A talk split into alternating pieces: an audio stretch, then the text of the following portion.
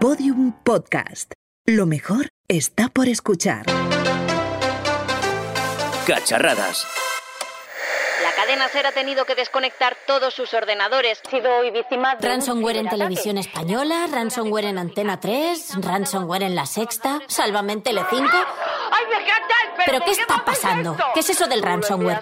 Es que me está agobiando mucho la tele. ¿Dónde están los Simpson cuando más se les necesita? ¿Pero no sabes lo que es el ransomware? Juan Carlos Ortega ya nos habló sobre el tema hace dos años en la cadena SER. De hecho, entrevistó a la causante del famoso WannaCry. Mira, escucha, escucha esto. Seguramente que, que lo que usted ha hecho no es... Es malo. Es muy, muy malo, muy malo. ¿Quiere, le apetece contarlo?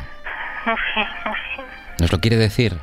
Yo he, yo he sido la yo, yo he sido la que, que ha hecho la del ransomware, el virus WannaCry. He intentado pues, transmitir el virus mediante un troyano ¿Sí? y aprovechando pues los, los, los- las grietas. Sí. Y que yo sabía que mucha gente no se había instalado el- la última actualización de, de Windows, pues viendo tutoriales de, de YouTube. Sí, pero- pues, yo pues sigo mirando, ah, tengo, es que tengo todo, el- todo el tiempo libre. Pero a ver, David, no confundas a nuestros oyentes. El ransomware es un tipo de ciberataque que bloquea parte de tu ordenador e impide que accedas a él. Una especie de malware que secuestra los datos de tu ordenador y te pide un rescate económico a cambio de liberarlo. Eso sí, el sketch de Juan Carlos Ortega era buenísimo. Cacharradas. Cacharradas. Seguimos a un ransomware. No sabe que lo seguimos, pero lo seguimos. ¿Qué fichero habrá atacado? ¿Por qué está el pan? ¿A 20 céntimos? Y no, este podcast de cacharradas no es un podcast normal. Nunca lo es. No tenemos las comodidades que solemos tener para hacer un podcast. Hemos vuelto al modo artesanal. Estamos grabando desde casa con un solo micrófono para tres personas y, y luego todo lo demás que se oiga es postproducción como casi siempre. Nosotros normalmente grabamos en los estudios de la cadena SER con asistencia técnica, aunque luego el resto del podcast eh, se edita con un programa de audio y se hace toda la postproducción. Pero hoy es todo un poquito diferente. Incluso muchas veces tenemos a los invitados en otro estudio y parece que están aquí. Volvemos a- al Skype, volvemos a la llamada de teléfono, volvemos a las notas de voz de, audio para, de WhatsApp para poder eh, comunicarnos con, con la gente. Volvemos a hacer un podcast artesanal. Y eso es lo que ha pasado esta semana en la cadena SER. Luego hablaremos con algunos de, de las personas que han sufrido el ciberataque que se confirmaba este lunes. Con el objetivo de conocer más sobre este ataque, también hemos contactado con el experto en ciberseguridad de Checkpoint España, Eusebio Nieva. Hola Eusebio, ¿qué tal? Hola Íñigo, ¿qué tal? ¿Cómo estás? ¿Cómo funciona un, un ransomware, Eusebio? Bueno, un ransomware, de- digamos que siempre tiene un, un inicio de ataque eh, basado en técnicas más tradicionales de ataque, como puede ser un phishing o, o sobre todo un engaño al, al usuario para pinchar donde no debe, descargarse eh, el, el- el fichero que no debe, etcétera. Eh, el ransomware en sí mismo, generalmente, ¿vale? a menos que sean muy, muy, muy sofisticados, generalmente el inicio del ataque es por un método tradicional de ataque, como puede ser un, un phishing. ¿Cómo funciona internamente el ataque para poder hacerse con una red informática supuestamente tan, tan sofisticada? ¿Cómo se propaga? Bueno, eh, eh, generalmente lo que es el ransomware tradicional siempre ha sido un ataque que solo afectaba a un ordenador. Lo que pasa es que desde WannaCry aproximadamente 2017. se ha visto una, una nueva variante que por supuesto es mucho más eh, destructiva y mucho más peligrosa, que mezcla características de lo que era un ransomware tradicional con eh, un virus. Perdona, con un virus no, con un gusano. ¿Esto afecta solamente a usuarios tipo administrador, si quien ha abierto el fichero que ha contagiado ha sido un administrador, o puede hacerlo cualquier usuario de, de la red sin permisos? Eh, eh, esto puede ocurrir en cualquier eh, usuario. Depende también un poco de, de la vulnerabilidad y de cómo esté construido el ransomware. Es decir, si el usuario es administrador, es más fácil porque tienen que hacer menos cosas, como por ejemplo eh, lo que se llama escalado de privilegios y cosas así, sobre todo para cambiar de no administrador a administrador. Todos conocemos lo que ocurrió con, Windows XP, que es, yo lo sigo viendo en muchas empresas, casos en los que la administración sigue utilizando versiones antiguas, empresas que no pueden actualizar a la última versión del sistema operativo y a veces ni siquiera la última soportada por temas de compatibilidad y, y gastos. ¿Qué podemos hacer una vez ya nos, nos hemos infectado, Eusebio? Bueno, una, vez infectado ya tenemos un problema muy grave. Generalmente, o bien eh, eh, ponerse en manos de expertos informáticos para que intenten averiguar si el propio software de ransomware, que en algunos casos ha sido así, tiene una debilidad, un fallo una contraseña única, eh, una clave única que pueda ser utilizada para descifrar los datos y minimizar el impacto, minimizar el coste de, del ataque, pero desde luego las medidas más efectivas siempre van a ser medidas preventivas. Lo primero que recomendamos es no pagar, ¿vale? No pagar primero porque, porque eh, en muchas ocasiones no se puede garantizar que se vayan a recuperar los datos. Es decir, que pagamos ¿no? Eh, pagamos la cantidad que nos dicen, que además suele ser en, bitcoins, tengo entendido, para no dejar rastro, y luego nos quedamos sin nuestros ficheros y sin nuestro dinero. Exacto, porque en muchas ocasiones, y hemos detectado, ya vamos a llamarlos fabricantes, por llamarlo de alguna manera, hemos detectado que tenían fallos de programación y entonces las claves no las guardaban adecuadamente o no las tenían accesibles, con lo cual era imposible, incluso para ellos, mm. recuperar la información. Entonces, si tenemos una copia de, seguridad, simplemente pasar de ello, ¿no? Formatear y, volver tener mucho cuidado porque el software eh, eh, que se utiliza en estos momentos para hacer eh, los ataques de ransomware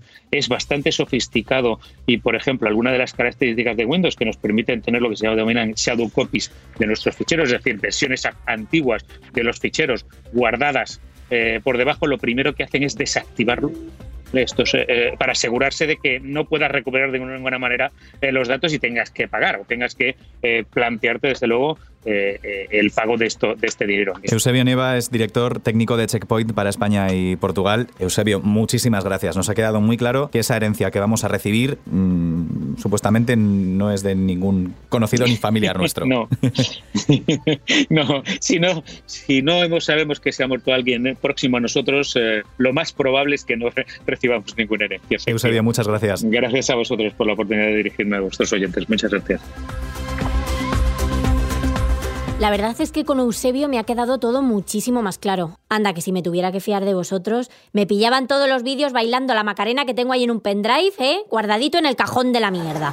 Menos mal que nunca saldrán a la luz. Cacharradas. Un podcast que funciona mejor que las impresoras en Windows 98. Ya nos lo decía Eusebio, hay que evitar esos correos que pueden suponer peligro. Nosotros nos tenemos que dar cuenta por ese lenguaje eh, excesivamente coloquial para una gran empresa, eh, porque un banco nos pide una clave, porque nos quieren mandar unas fotos suculentas de a saber qué tenemos que evitarlo. Como usuarios tenemos que decir, esto me suena a que huele un poquito a chamusquina, pues no lo abro y sobre todo no lo reenvío, no lo divulgo y más en una empresa en la que tengo seguramente un servicio informático al que decirles, oye, me ha llegado este correo, ¿puede ser que esté ante algo malicioso? No obstante, una vez llega la catástrofe, todos somos personas y no tenemos, no tenemos con qué actuar cuando ya sin querer le hemos dado doble clic a ese fichero, ¿qué podemos hacer? Pues en el caso de la cadena SER, nada se paró. La antena siguió sonando y tenemos grandes ejemplos de todo ello. Hay canciones que piden lunes, esta es una de ellas. y hay lunes que piden canciones. En primer lugar, una de las grandes, Radio Madrid de la cadena SER. Javier Casal nos ha contado la experiencia de cómo ha sido un día en la redacción sin Internet, y más para una persona a la que le gustan mucho las nuevas tecnologías. Un ataque de estas características, eh, ¿podrías decir que es como volver al pasado en el ámbito radiofónico? Javier Casal es el director de contenidos de la cadena SER en Madrid.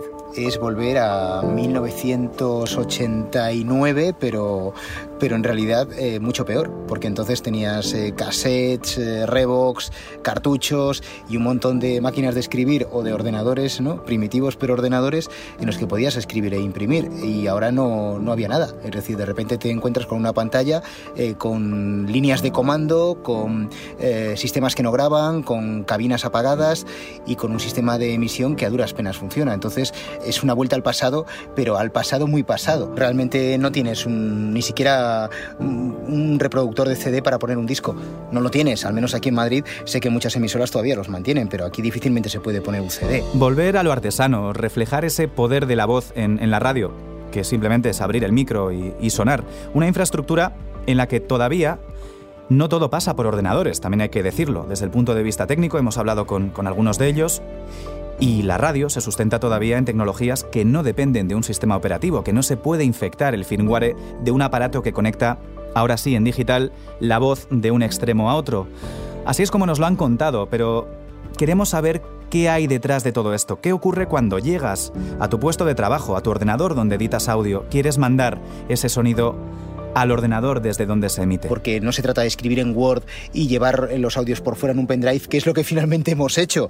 Es decir, eh, nosotros trabajamos de manera integrada eh, con un sistema en red por el que mi guion o el guion de cualquier compañero o una información de cualquier compañero se puede ver en cualquier mesa de cualquier emisora de España y de repente eso se quiebra, se rompe y no hay manera ni de consultar esos contenidos ni siquiera de pasarlos a la propia emisión. Y los primeros en sufrirlo fueron los compañeros del programa Hoy por Hoy de Ángels Barceló. Y así nos lo contaba Brian Pérez, uno de los productores del programa. Realmente es que nuestro ordenador pues es nuestro instrumento de trabajo. Más que nada nos acostumbramos con un sistema a editar los audios, a compartirlos, a cortarlos, a grabarlos, a escribir los guiones, a medir los tiempos. Todo está siendo mucho más rudimentario. Incluso en un comienzo se hizo algún boletín y algún informativo escrito a mano.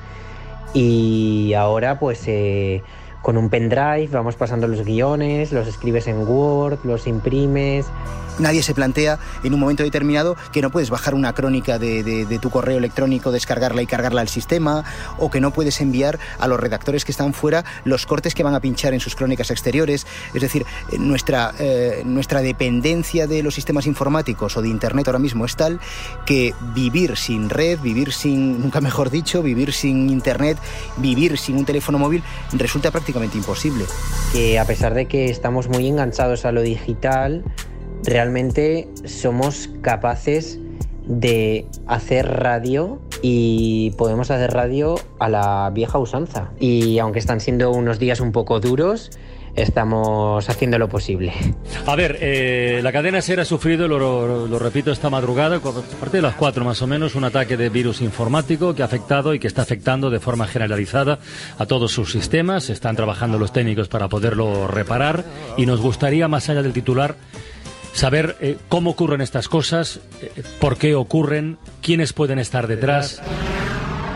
Y eso ha ocurrido en Radio Sevilla, donde han nadado contracorriente, eh, han hecho el esfuerzo de salir antena sin ningún tipo de aditivos.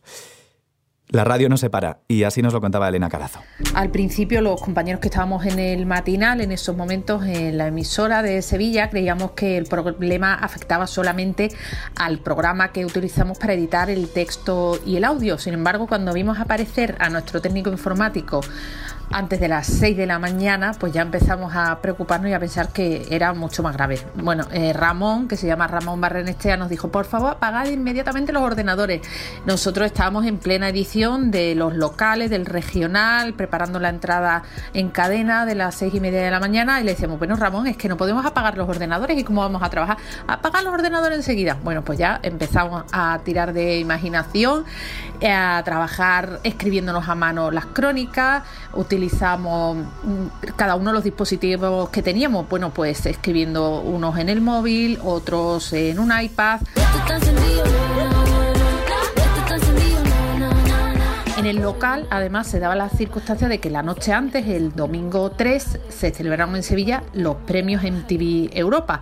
Claro, a ver, eso es muy lucido en un informativo porque teníamos sonidos de Rosalía, teníamos cortes de un montón de artistas que hablaban de Sevilla y eso era pues imposible que lo pudiéramos meter en nuestro informativo.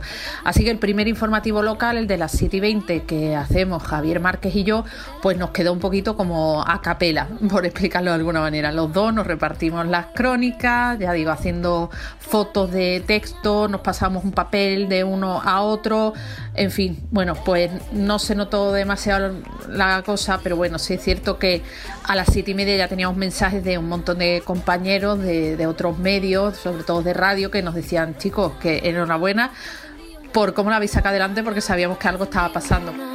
Qué difícil es hackear la radio, qué difícil es hackear las ondas, ya nos lo recordaban en el gran apagón y hacían referencia, de hecho, a ese podcast hace, hace bien poquito. La realidad es que la radio sigue siendo analógica en su recepción, aunque esto ya está cambiando en ciertas partes de Europa con el DAB. ¿Qué ocurrirá cuando la radio sea puramente digital? Cuando el último equipo que sea decisivo antes de la emisión en las ondas también sea hackeable? De todos estos temas ya hablaremos el día de mañana. Yo no he podido evitar acordarme de los minidisc, de los CDs, de todas las tecnologías que al final accionaba un humano y que ahora sí que nos hacen pensar que a pesar de todas las amenazas de las que hemos hablado últimamente, el papel de los profesionales sigue estando ahí y sigue siendo determinante para que no pase nada y el oyente final no se dé cuenta de todo lo que ha ocurrido en el sistema informático de una gran empresa. Y hablemos también de hackeos, porque David Justo, esta semana acaban de hackear un altavoz inteligente utilizando un láser a distancia. Incluso desde fuera de casa podríamos realizar un ataque a un altavoz inteligente y que él piense que hemos dicho algo con una voz determinada. Pues sí, un grupo de investigadores de la Universidad de Michigan ha encontrado la manera de hackear los principales altavoces inteligentes del mercado mediante un simple puntero láser. Los investigadores eh, dirigen el láser al diafragma del teléfono hasta que este se recaliente, o sea, coge temperatura el micrófono, pues hasta que este expande un aire a su alrededor y crea pues un aumento de presión tal y como haría el sonido. Es decir, de esta manera pueden enviar señales, pueden modular las, las ondas, las frecuencias, para que envíen distintas señales. Por ejemplo, eh, te pueden decir, ok Google, eh, abre la puerta del garaje, y es lo que consiguieron. Los altavoces inteligentes tienen sistemas, de, sistemas biométricos para reconocer la voz de cada persona. Mediante este hack, claro, podríamos simular la voz de cualquier persona y engañar a los altavoces. Es una brecha de seguridad bastante importante. Eso es, o sea, es tan importante que nada más publicar este estudio han contactado con Tesla, Ford, Amazon, Apple y Google para que traten de solventarlo, porque es que no es nada fácil. ¿Qué dicen los investigadores? Que a día de hoy no hay una solución posible, sino que hay que rediseñar los micrófonos para que estos sean completamente opacos y que no puedan filtrar la luz, que es lo que está pasando con los micrófonos actuales que permite este fallo de seguridad que a pesar de que estemos alertando de este tipo de problemas, es complicado. Necesitamos un equipo de en torno a unos 500 dólares, como decían los investigadores, y claro, tener eh, nociones de, modulación de voz, ser capaces de, calibrar las ondas, y claro, esto no es sencillo, o sea, no lo puede hacer un cualquiera. Bien, de altavoces inteligentes eh, hablaremos en próximas semanas. Este pequeño fallo, este pequeño gran fallo de, de seguridad, vaya, vaya semana de la seguridad estamos teniendo, habrá que solventarlo y tendremos que saber qué pretenden hacer las empresas. Pero no solamente de sistemas de voz vive la humanidad y la tecnología. Cógete un avión que creo yo que tienes algo muy importante que hacer mientras nosotros eh, seguimos aquí investigando. digo, es verdad que me tengo que ir, pero, pero haberme avisado antes que me tengo perder? que voy. Vale, venga, venga, hasta luego, venga. Lo tenemos que recordar todo, Roxy. Cacharradas, ahora también en Spotify. Claro que sí. Como los demazos de Juan Magán que dices que no te gustan. Ya, claro.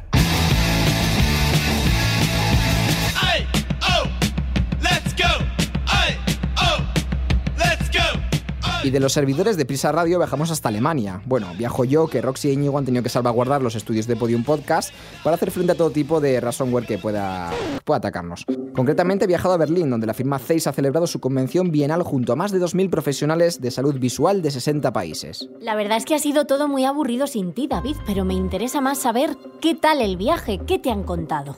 Pues a lo largo de este evento, los responsables de Zeiss han mostrado soluciones como las lentes Smart Life, que se apoyan en la última tecnología óptica del mercado para adaptar cada ojo a su realidad digital. Porque claro, cada vez pasamos más tiempo frente a las pantallas y al final nuestros ojos lo notan.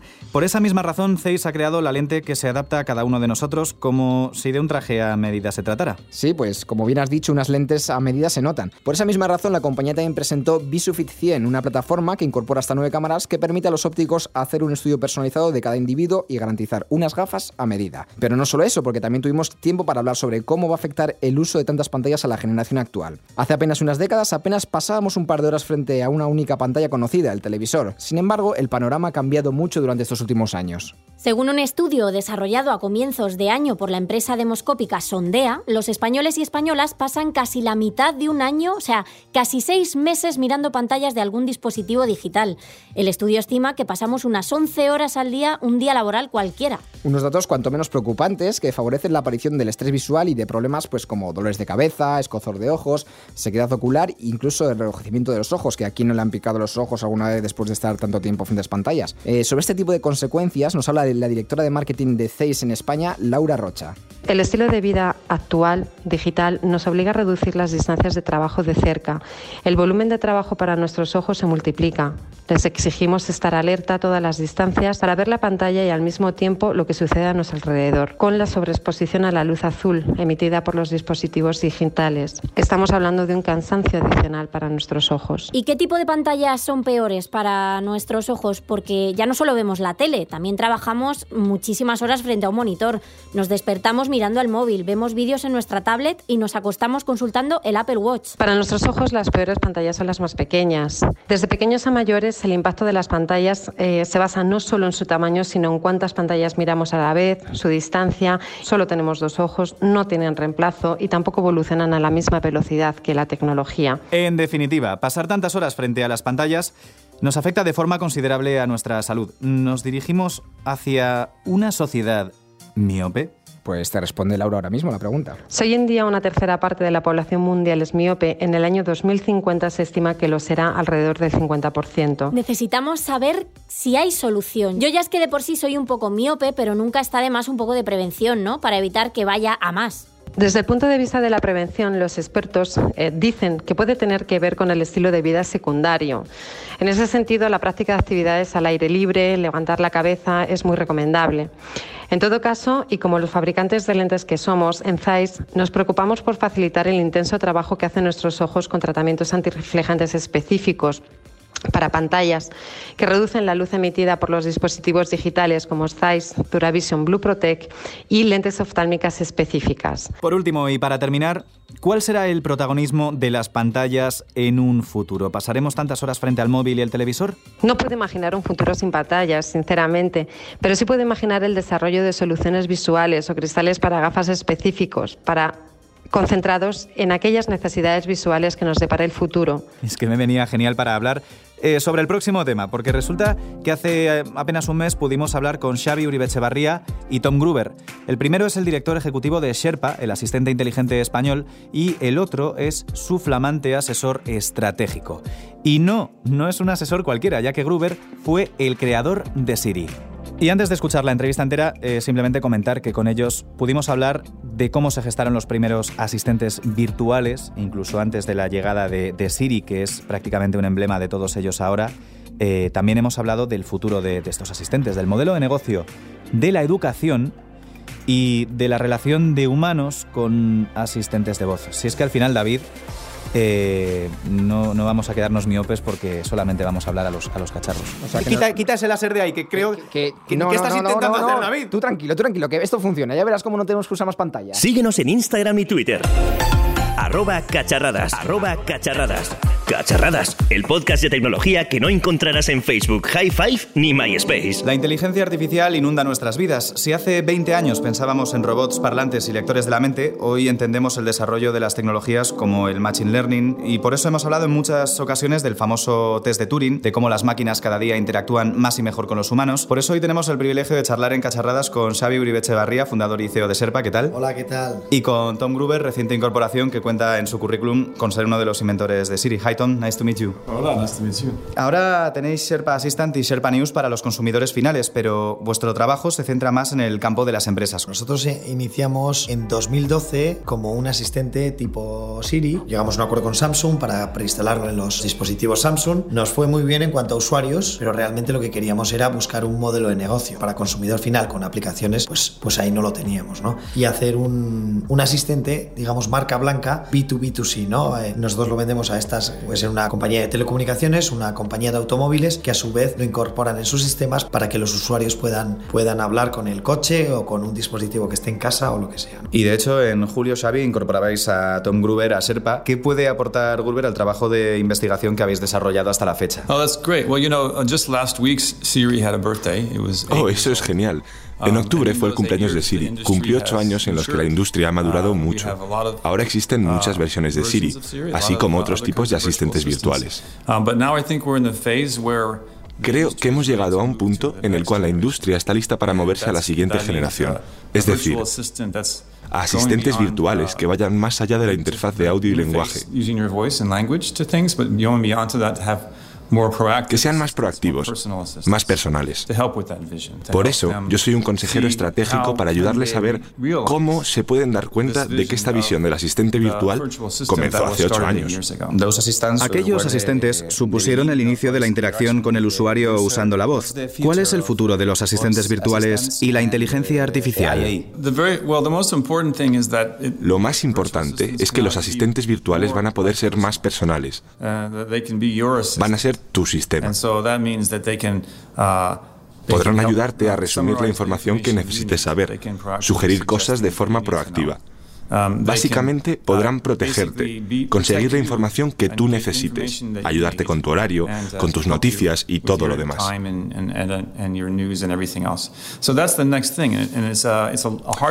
Ahora mismo todos tenemos asistentes virtuales similares, pero creo que eso es lo próximo que veremos. Es un problema difícil, me emociona el reto. Preguntaba sobre inteligencia artificial. Hombre, el futuro a corto plazo de la inteligencia artificial tiene que ver con la percepción y el poder de las máquinas, que van a ser conquistados por modelos de machine learning, visión computacional, un habla más natural, análisis de datos. Um, Todo esto son retos que tienen que ver con la percepción y que vamos a conseguir resolver adecuadamente, así como que los asistentes virtuales tengan sus propios objetivos e imiten sentimientos. La industria está preparada para ello, pero quizás suceda un poco más adelante y no en el futuro inmediato. Entre otras cosas, hablaba Gruber de cómo los asistentes ayudan al, usuario, ¿no? Y uno de los temas pendientes es el desarrollo de inteligencias artificiales que sean capaces de anticiparse al, usuario, ¿no? En eso estáis ahora trabajando, ¿verdad, Xavi? Efectivamente, eso es un poquito lo que, lo que estaba contando, que la siguiente generación de asistentes va a ir por ahí. Hace unos años estamos continuamente mirando, pues bueno, qué porcentajes de consultas son de un tipo, de otro, y resulta que y analizándolas, claro, que nos, dimos cuenta que tanto en Serpa como en Siri como en otros, el 80-90% de las consultas están englobadas en, en varios temas, que son eh, poner la alarma, eh, poner música, preguntas sobre el tiempo, eh, lo que llamamos diálogo social, que ahí englobamos pues, saludos, insultos, preguntas de sexo, un montón de, de, preguntas que suelen hacer a los asistentes para ver lo que responden, ¿no? Y eso es un porcentaje muy grande también. Teniendo eso en cuenta y teniendo en cuenta lo que hace un asistente humano, yo tengo un asistente que es un humano, que se, se llama Martín y, trabaja con, con, nosotros y realmente nos, yo no, no, no quiero, o sea, no, no le pregunto a él cosas de ni preguntas del tiempo, ni poner música. Bueno, lo que quiero es que me conozca muy muy bien, sepa todo mi contexto y que sea capaz de, de, anticiparse a mis necesidades. Si veo una noticia en prensa que es muy relevante para lo que estamos haciendo, pues me dirá, oye, mira, ha salido esto en prensa. Ya, ya me encargo yo de, de, todas estas cosas, pues es lo que está, empezamos a, a, desarrollar, incorporamos a muchos más doctores a nuestro equipo y creo que en eso sí que podemos decir que somos líderes. Nos hemos especializado mucho en inteligencia predictiva, vamos a decir. A veces decimos que es muy difícil entender a los humanos y, entender cómo, cómo, pensamos y por qué pensamos de determinada manera. Eso no está establecido.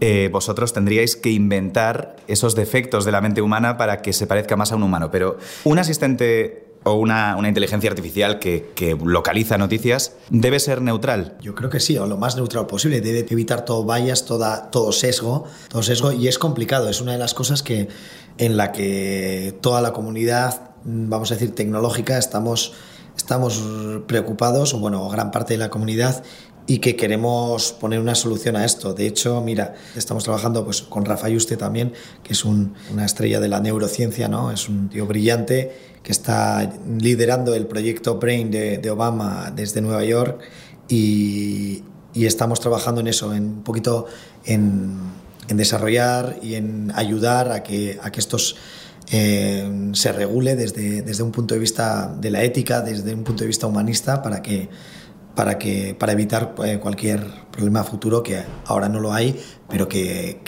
tanto la inteligencia artificial como la neurotecnología puede, puede, puede ser muy bueno para la humanidad, pero también puede crear o puede tener algún, algún problema. ¿no? Y con respecto a, a, lo que comentábamos de la, de la ética, de la forma de pensar, eh, también hay otro tema muy patente en los asistentes virtuales que es el de las emociones. Primero, me voy a centrar en la emoción del ser humano hacia el asistente, que luego ya hablaremos de, de al contrario. Entonces, no sé si Tom aquí nos puede iluminar acerca de, de cómo desarrolláis las compañías los asistentes virtuales, cómo elegís eh, la voz, el timbre, eh, la entonación, la personalidad que sea más amable o menos amable. Tenemos asistentes muy amables de las grandes compañías. Sherpa es un poquito más macarra, eh, incluso a veces nos responde a, esas, eh, a esas provocaciones. Las voces están hechas por actores de doblaje um, y después la máquina compone su voz en un discurso. Um, Toda voz humana tiene su propia personalidad, que en el caso de Siri proviene del actor. La mayoría tiene que ver con los diálogos, que están escritos por humanos en todos los casos, porque solo los humanos podemos entender los matices de lo que se está diciendo y así asegurarnos de que nada dicho sea ofensivo o que pueda ser malentendido.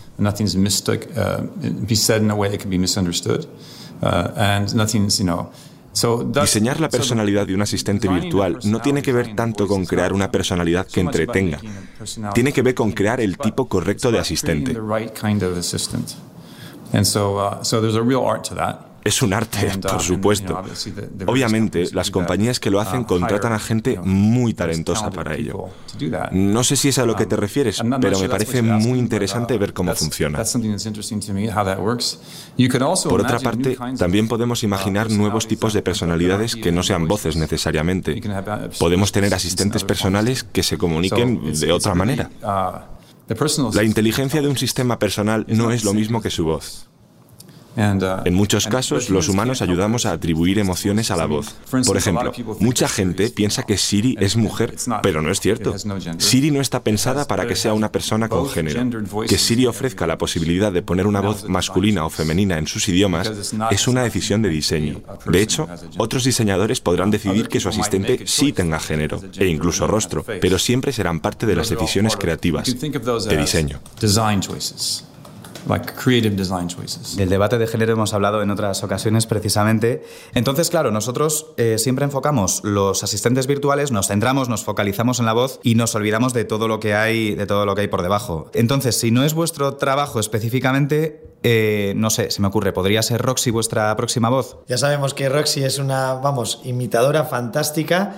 Incluso yo creo que Roxy podría ser como 10 voces de Serpa, ¿no? Podría hacer... Eh, podría imita, creo que imita a Maya Montero espectacularmente, ¿no? Que es igual. Así que nada, oye, contratada. Le, eh, incorporamos el equipo y así ya tenemos, bueno, una, variedad de voces espectacular.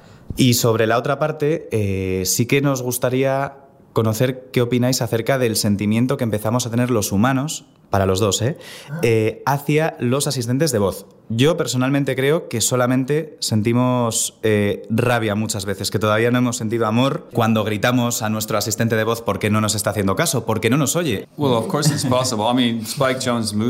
es posible, por supuesto. La película Her de Spike Jones da cuenta de eso de forma brillante. Sin embargo, el primer asistente que se inventó se llamaba Elisa. Um, Fue hecho en los años 60 o 70 por um, Joseph Weisenberg. Lo diseñó como un experimento para ver cómo la gente interactuaría con un chatbot. Uh, uh, es notorio que algunas de las personas con las que lo probó sintieran un apego um, emocional con el uh, chatbot. Se involucraron emocionalmente. Y eso que era el primer chatbot, el más tonto, el más rudimentario. Pues bien, la gente desarrolló un apego emocional. Los seres humanos somos animales sociales, así que no podemos hacer nada por evitar conectar con algo que parece tener habilidades conversacionales. La cuestión realmente es, ¿qué hacemos con esto, verdad? Porque podemos construir un sistema que abuse de esto o un sistema que lo utilice en beneficio del usuario. Por tanto, es muy importante que cuando diseñemos un asistente virtual tengamos en cuenta que algunas personas podrían desarrollar una conexión emocional basada en cosas que otras personas quieran y podrían ser engañados por ello. Seguro que te has dado cuenta de que cuando alguien intenta relacionarse con un asistente de forma inapropiada, el sistema tiene una forma profesional de lidiar con ello, diciendo, por ejemplo, no quiero tener una relación contigo, yo no soy nada más que tu asistente. Por supuesto, la posibilidad de que haya asistentes creados específicamente para tener una relación contigo es posible. Eh, do you use eh, assistants eh, every day? Oh, Lo utilizo constantemente. Vamos, es que casi nunca escribo en mi teléfono. Siempre utilizo mi voz. ¿Y tú, Xavi? Sí, sí, también. ¿También utilizas asistentes para las tareas más básicas o, para todo en general? No, de, normalmente hasta ahora se utilizan, es lo que estaba comentando, los utilizamos más casi como comandos de voz y como tareas básicas. Nosotros queremos llevar hasta el siguiente nivel, que es este asistente que esté trabajando, digamos, eh, asíncrono, ¿no? O sea, y que esté trabajando en el background para ti y que te esté continuamente, pues bueno, pues, pues ayudando en todo lo que vayas a necesitar, incluso sin que se lo pidas, ¿no? Y, bueno, ahí, ahí estamos trabajando y los resultados son bastante, bastante buenos. Yo pienso que los asistentes deben ser herramientas para aumentar las capacidades del ser humano. No sustituirlos, sino, sino ser tu compañero que te ayuda a tener una vida más, más fácil, incluso poder llegar a tener una vida más feliz. Es decir, que esas emociones sean para que, para que tú mejores tu, ¿no? tu estado de ánimo. Y en el plano de la educación sí que es cierto que se han popularizado mucho las, las aplicaciones de aprendizaje de idiomas, que de momento solamente nos ofrecen pequeños cursos, pero que no tienen un machine learning por detrás que, que esté ayudándonos a aprender de, de verdad. Son simplemente aplicaciones gamificadas. ¿Veremos un machine learning en la educación que nos pueda seguir, que pueda ayudarnos a aprender y en el peor de los casos sustituir a algunas labores de los profesores?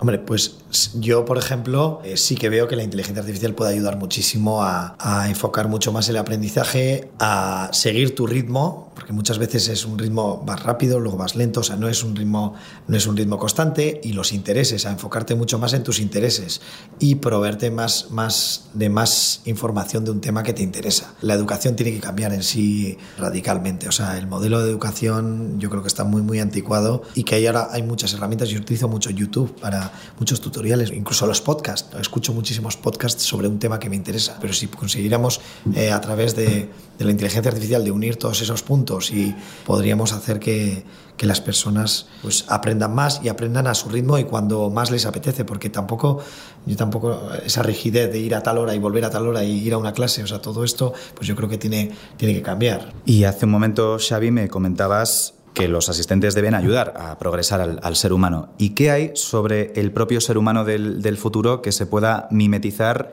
con la inteligencia de los asistentes de, voz? Hace dos semanas comentábamos en el podcast, hablábamos sobre transhumanismo y, ahora nos hacíamos la pregunta porque llegamos a una de las conclusiones que podía ser que el ser humano se introdujera, la mente del ser humano, sobre un servidor y ejecutara sus diferentes especificaciones eh, sin necesidad de existir físicamente. Los asistentes de voz caminan hacia este entorno o como el ser humano es imperfecto, mejor que no? No podemos dejar en manos de los tecnólogos, de solo de los tecnólogos, digamos, el futuro de la tecnología o de la inteligencia artificial, ¿no?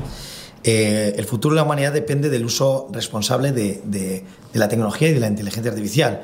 Y debemos de empezar a verlo desde un punto de vista humanista, empezar desde, desde el humano y ver cómo podemos resolver estos problemas. No ver de lo que la tecnología es capaz, porque al final podemos llegar a un, punto de, no retorno de la singularidad tecnológica o algún, algún punto de estos y empezar a verlo desde un punto de vista humanista. Esto se está empezando a mover, es lo que llamo yo Human Centered AI, ¿no? que es un poco la que, hay que empezar a verlo desde ponerle al humano en el centro y empezar a construir a través de ahí y aumentar sus capacidades, no, no crear sistemas que, que compitan con ese humano. ¿no? ¿Cuál es el futuro? ¿Cuál diríais que es el futuro de, de la inteligencia artificial? Eh, yo creo que el siguiente paso de los asistentes es que sean más personales, que puedan adaptarse al individuo, que sepan lo que necesitas, que te ayuden a gestionar tu tiempo. En definitiva, que los asistentes virtuales trabajen para ti. Es un futuro excitante. Piénsalo. Ahora mismo, muy poca gente puede uh, permitirse tener un asistente personal, un secretario o una secretaria, pero así todo el mundo podría tener su propio asistente personal que se ocupara de su horario, sus amigos, comunicarse con las personas que lo necesiten. Um, bueno, cosas que los asistentes hacen todo el rato. Otro futuro um, posible tiene que ver con nuestra protección. Vivimos imbuidos en muchísima desinformación y propaganda que nos llega a través de las redes sociales y de otros medios. Um, Se necesita mucha inteligencia para seleccionar la información relevante. Yo creo que los asistentes del futuro podrán discernir entre información relevante y noticias falsas. Es decir, proveerte de una información mejor, de una información de mayor calidad. Para mí, lo mejor que puede hacer un asistente por nosotros es ayudarnos a encontrar el conocimiento pertinente dentro de la ingente cantidad de información que hay en Internet, separando la información útil de la irrelevante. Por tanto, el siguiente paso de la inteligencia artificial, en mi opinión, pasa por entender los contenidos, por ser capaz de comprender el significado de las cosas. Un gran avance que ya es realidad prácticamente, por ejemplo, es que la inteligencia artificial puede hacer exámenes de los estudiantes y aprobarlos. Cuando eso sea así, la inteligencia artificial podrá ser tu amiga y ayudarte a aprender, ayudarte a crecer. Estoy muy excitado con ese futuro. Tom Gruber, Xavi Uribe Echevarría, eh, thank you so much, muchas gracias, es que ricasco. Y por favor, no desarrolléis una IA que sea capaz de hacer cacharradas, ni pidáis una voz que, también lo haga mejor que nosotros, porque si no nos quedamos sin trabajo. no, no, se trata, de, se trata de que la inteligencia artificial, ya te digo, ayude, ayude al humano, no, no, que, no que compite con él. Así que nada, es que ricas con vosotros. Thanks, Tom. Thank you very much. Gracias a ti. Un placer, Íñigo. Hasta la próxima. Oye, Íñigo, ¿y por qué le dices a Tom Gruber que Rek es vasco? O sea, si él es un tío increíble que no le hace falta que le expliquen nada. No, a ver, Roxy, es que Shrek no es vasco, es que hemos dicho es que ricasco. Es que, ricasco, es madrileño. A ver, es que somos de Bilbao, ¿vale? Somos vizcaínos y sabemos euskera. Bueno, yo sé euskera, Íñigo, Íñigo lo intenta. Y en euskera, pues es que ricasco significa muchas gracias. Así que, Roxy, todavía te queda mucho que aprender, ¿eh, en Padawan? Ay, Roxy, y además te lo dice un hijo del euskera, así que ponte las pilas. Un hijo de la inversión lingüística. Venga, vale, vamos a ver qué cursos de euskera puedo encontrar en internet. ¿Habrá un Duolingo en euskera? Si hay cursos hasta de alto valirio, o sea, seguro que también hay en euskera. ¿Y esto? Aprende euskera en 10 minutos. Voy a pinchar a ver qué pasa. No te creas esas cosas, Roxy. Es demasiado bonito para ser cierto. El euskera es muy difícil. Pues mira, no veo nada de recetas milagrosas para aprender euskera, pero es que esta página dice que me puedo descargar unas fotitos de Donald Trump en pelotas, que no me las pierdo yo por nada del mundo. ¡No, Roxy, no! Se ha detectado una amenaza. Lo siento, no puedo encontrar cacharradas en tu dispositivo. Por favor, inténtalo más tarde. Madre mía, ya la he liado. Esperad, que me ha llegado un email. Hola cacharradas, nos hemos hecho con el control de vuestro podcast y no, no queremos dinero a cambio ni información comprometida, tan solo nos hemos apoderado de él. A partir de este momento pasa a ser rezos y plegarias, el primer podcast sobre cantos gregorianos. ¡Oh, no! Y ala a casa a todos y pechuga de pavo para los mayores. Cacharradas. Todos los episodios y contenidos adicionales en podiumpodcast.com y en nuestra aplicación para dispositivos. En la cadena Sur, rezos y plegarias. Rezos y plegarias.